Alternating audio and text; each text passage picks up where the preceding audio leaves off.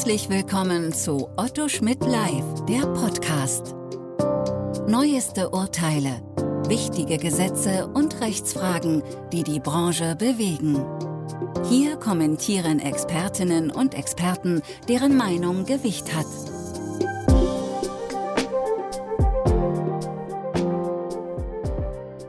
Herzlich willkommen zu einem neuen Podcast Datenschutzrecht in der Podcastreihe von Otto Schmidt Live. Mein Name ist Dr. Jens Eckert. Ich bin Rechtsanwalt, Fachanwalt für IT-Recht und berate seit über 20 Jahren zum Datenschutzrecht. Er ist da, der neue Angemessenheitsbeschluss zum Drittlandtransfer in die USA. Der EU-US Data Privacy Framework oder Privacy Framework, je nachdem, wie man es aussprechen mag. Das muss ich natürlich auch im Podcast aufgreifen, aber was ich im Podcast nicht aufgreifen möchte, zumindest nicht in dem heute, sind die Kritikpunkte an dem neuen Framework. Mögen sie berechtigt sein, mögen sie unberechtigt sein. Ähm, der Europäische Datenschutzausschuss hat sich geäußert, ähm, die Organisation von Mike Schrems hat sich auch schon zu, äh, dazu geäußert. Aber warum möchte ich die in dem heutigen Podcast zurückstellen? Die spielt jetzt erstmal noch keine Rolle. Das sind zwar Aspekte, mit denen sich ganz sicher der EuGH in der Entscheidung Schrems 3 oder mag es ein anderer Kläger sein, die nationalen Aufsichtsbehörden können ja nach 21 BDSG auch direkt vor das Bundesverwaltungsgericht ziehen, der dann im EuGH vorlegen muss. Also gleichgültig von wem es kommt, es wird kommen und dann schauen wir, was wir haben werden. Aber warum stelle ich die zurück? Naja, für mich spielt das jetzt als Pragmatiker und als Rechtsanwalt erstmal keine Rolle, denn der EuGH hat in der Entscheidung Schrems 1 als er die Safe Harbor Principles damals abgeschossen hat und für unwirksam erklärt hat, auch etwas anderes erklärt. Einen Angemessenheitsbeschluss außer Kraft setzen kann nur die EU-Kommission selbst und der EuGH. Die nationalen Datenschutzaufsichtsbehörden und die nationalen Gerichte sind an diese Entscheidung, an diesen Beschluss der EU-Kommission gebunden. Und daher stelle ich für den heutigen Podcast zumindest mal die Kritik zurück und blicke darauf, was dieser Angemessenheitsbeschluss jetzt ganz praktisch bedeutet, an was wir denken müssen. Next Steps sozusagen. Vielleicht noch eine Anmerkung. Der EuGH hat die Angemessenheitsbeschlüsse in der Vergangenheit, so zumindest meine Interpretation der Entscheidung, Schrems 1 und Schrems 2. In Schrems 1 war es ganz deutlich, nicht ex tunc, also nicht mit Rückwirkung für unwirksam erklärt, sondern ab dem Zeitpunkt der Entscheidung. Das bedeutet, wenn man das, was ich zur Bindungswirkung gesagt habe und das, was ich zur Unwirksamkeitszeitpunkt gesagt habe, dass man sich bis zu dieser Entscheidung tatsächlich auf dieses Rahmen Werk stützen kann, was es aber auch gleichzeitig bedeuten muss, solange man sich im Rahmen dieses Rahmenwerkes behält, gibt es, kommen Anordnungen nach Artikel 98 der Datenschutzgrundverordnung als Untersagung nicht in Betracht, Bußgelder können nicht in Betracht kommen und auch eigentlich Schadensersatzansprüche nach Artikel 82 können nicht in Betracht kommen. Selbst wenn man mit Blick auf Artikel 82 noch auf die Idee käme, dass ein nationales Zivilgericht nicht an diese Angemessenheitsentscheidung gebunden wäre, so müsste es doch zu dem Ergebnis kommen, dass es für einen Schadensersatzanspruch jedenfalls am Verschulden fehlt. Denn, jetzt könnte man es auch mal platt sagen, woher soll der einfache Verantwortliche oder Auftragsverarbeiter der Daten dann auf der Grundlage dieses ähm, Data Privacy Frameworks DPF überträgt, es besser wissen als die EU-Kommission, ja, die ja die Instanz schlechthin ist für die Angemessenheitswertung. Insofern schauen wir uns darauf, darauf was wir haben. Was haben wir? Ähm, man könnte jetzt böse sagen, erstmal nichts.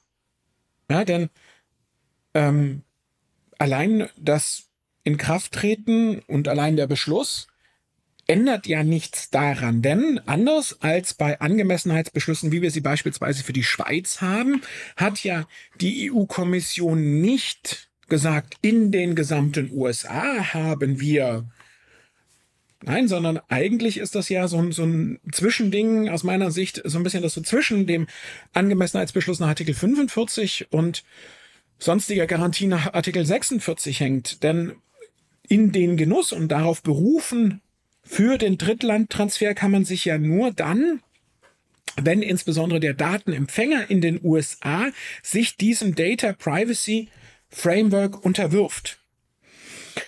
Und solange das nicht geschehen ist, entfaltet meinem Verständnis nach zumindest das Data Privacy Framework keine unmittelbare Wirkung. Ja, jetzt muss man natürlich sehen, für die Unternehmen, die schon nach ähm, dem Safe Harbor Principles nicht, sondern nach dem Privacy Shield zertifiziert waren und auf der Liste waren, die müssen dann zwar ihre Policies anpassen, haben aber eine vielleicht äh, erleichterte Anerkennung, wenn sie das innerhalb von drei Monaten tun. Also hier werden ganz schnell sich die Unternehmen unterwerfen. Ja, jetzt formuliere ich es einfach mal so, da gibt es dann auch noch die Aufsicht des Department of Commerce ähm, und die Policies müssen geändert werden, auch die Betroffenen müssen darüber, äh, darüber informiert werden. Also lange Rede, kurzer Sinn. Das werde ich in einem anderen Podcast irgendwann mal nochmal vertiefen. Wir haben allein mit dem Angemessenheitsbeschluss, zumindest was das Data Privacy Framework und seine Wirkung und damit die unmittelbare Wirkung des, Wirkung des Angemessenheitsbeschlusses betrifft natürlich noch keine Statusänderung, sondern dieses dort vorgesehene Verfahren und diese Unterwerfung und all diese Vorkehrungen, die der Datenempfänger zu treffen hat, müssen natürlich noch gesetzt werden. Wenn das passiert ist und der Datenexporteur natürlich auch ordentlich geprüft hat, ob das Unternehmen auf der Liste ist und so weiter und so fort, dann haben wir die Situation, dass wir einen sicheren Drittlandtransfer haben, also sicher im Sinne dessen, was ich einleitend angesprochen habe. Da wir das aber noch nicht Stand jetzt vollständig haben und insbesondere dieser Zustand für die Unternehmen nicht ipso jure mit dem Beschluss entstanden ist, kann man sich ja natürlich mal die Frage stellen, inwieweit sich das trotzdem auf die anderen Instrumente auswirkt. Die Diskussion hatten wir schon mal unter vergleichbaren Überlegungen, als die Presidential Order im Oktober letzten Jahres ergangen ist. Da hat man ja gesagt, gut, nur dass die Presidential Order da ist, ändert das ja erstmal nichts, die müsste auch noch umgesetzt werden und so weiter und so fort. Die Diskussion möchte ich gar nicht wiederholen, aber was haben wir jetzt Besonderes? Und darauf wird auch in der Presseerklärung der EU-Kommission vom 10. Juli 2023 im letzten, Abs im letzten Absatz, bevor es dann in Next Steps übergeht, also nächste Zwischenüberschrift wäre Next Steps, ähm, auch angesprochen, ähm, dass diese Maßnahmen, die in den USA auf der Grundlage der Presidential Order umgesetzt worden sind, aus Sicht der US, äh, aus Sicht der EU-Kommission dazu geführt haben, dass dort in dem Drittland tatsächlich ein angemessenes Datenschutzniveau existiert. Das würde bedeuten, dass tatsächlich zukünftig bei der Bewertung des Drittlandtransfers auf der Grundlage von Binding Corporate Rules und SCCs, also Standardvertragsklauseln, die neuen Standardvertragsklauseln, die modular aufgebauten der EU-Kommission, auch diese Veränderungen zu berücksichtigen sind. Jetzt muss man natürlich sagen, ähm, wie wirkt sich das aus? Es gibt Stimmen, die sagen bereits, und darauf deutet auch das, die Presseerklärung hin, der EU-Kommission, dass sich durch die Umsetzung der Vorgaben der Presidential Order, wie sie vereinbart wurde zwischen Kommission und der US Administration und deren Umsetzung jetzt in dem Angemessenheitsbeschluss der EU-Kommission festgestellt wurde, dazu führt, dass die Kritikpunkte, die bisher an einem Drittlandtransfer geübt, an einem Drittlandtransfer in die USA geübt worden sind, weggefallen sind. Das bedeutet, wenn man das so verstehen will, und diese Interpretation würde ich mir zumindest mal als Gedankenspiel aktuell zu eigen machen, auch wenn das Data Privacy Framework äh, oder darauf noch nicht abgestellt werden kann, weil eben die ganzen Verfahren noch nicht, äh, also sprich die Zertifizierung und die Anerkennung und auch das auf die Liste, auf die Liste setzen noch nicht erfolgt ist, wirkt sich der Angemessenheitsbeschluss jetzt schon aus. Und zwar positiv auf einen Drittlandtransfer. Damit kommen wir natürlich zu der Frage, die ja auch kontrovers diskutiert wurde. Na, in der Vergangenheit schon, haben sich ja auch Kollegen geäußert. Bedarf es überhaupt ein Transfer Impact Assessment? Ja, ähm, und was muss es leisten? Und wenn man sich auf Artikel 46 stützt, hat meines Verständnisses nach äh, der EuGH in der Schrems, äh, Schrems 2 Entscheidung schon ganz klar gesagt, wenn auf Artikel 46 Absatz 2 abgestellt wird, muss ähm, das Datenschutzniveau im Drittland bewertet werden und zwar nicht nur sozusagen das zivilrechtliche, sondern auch die Zugriffsbefugnisse der Sicherheitsbehörden im jeweiligen Empfängerland müssen mit äh, berücksichtigt werden. Hier haben wir ganz klar die Situation, dass das dann dazu geführt hat, dass ähm, additional safeguards erforderlich waren, damit die Daten in die USA ähm, transferiert werden können.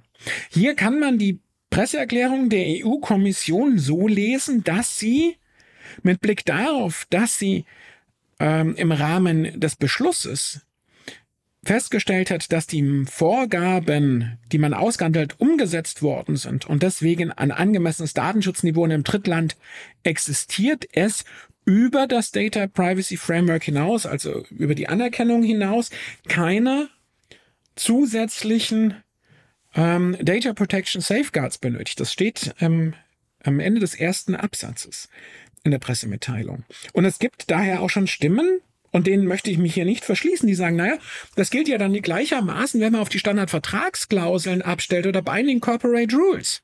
Ja, ich brauche diese Additional Safeguards nicht mehr, weil ich aufgrund der Feststellung der EU-Kommission davon ausgehen kann, dass die Umsetzung der Presidential Order in den USA dazu geführt hat, dass ich insoweit ein ausreichendes Datenschutzniveau habe. Das heißt, ich habe hier durch den Beschluss der EU-Kommission schon eine Auswirkung auf den Drittlandtransfer auf der Grundlage von anderen Instrumenten als dem äh, EU-US Data Privacy Framework, sprich Auswirkungen auf die Standardvertragsklauseln und die Binding Corporate Rules.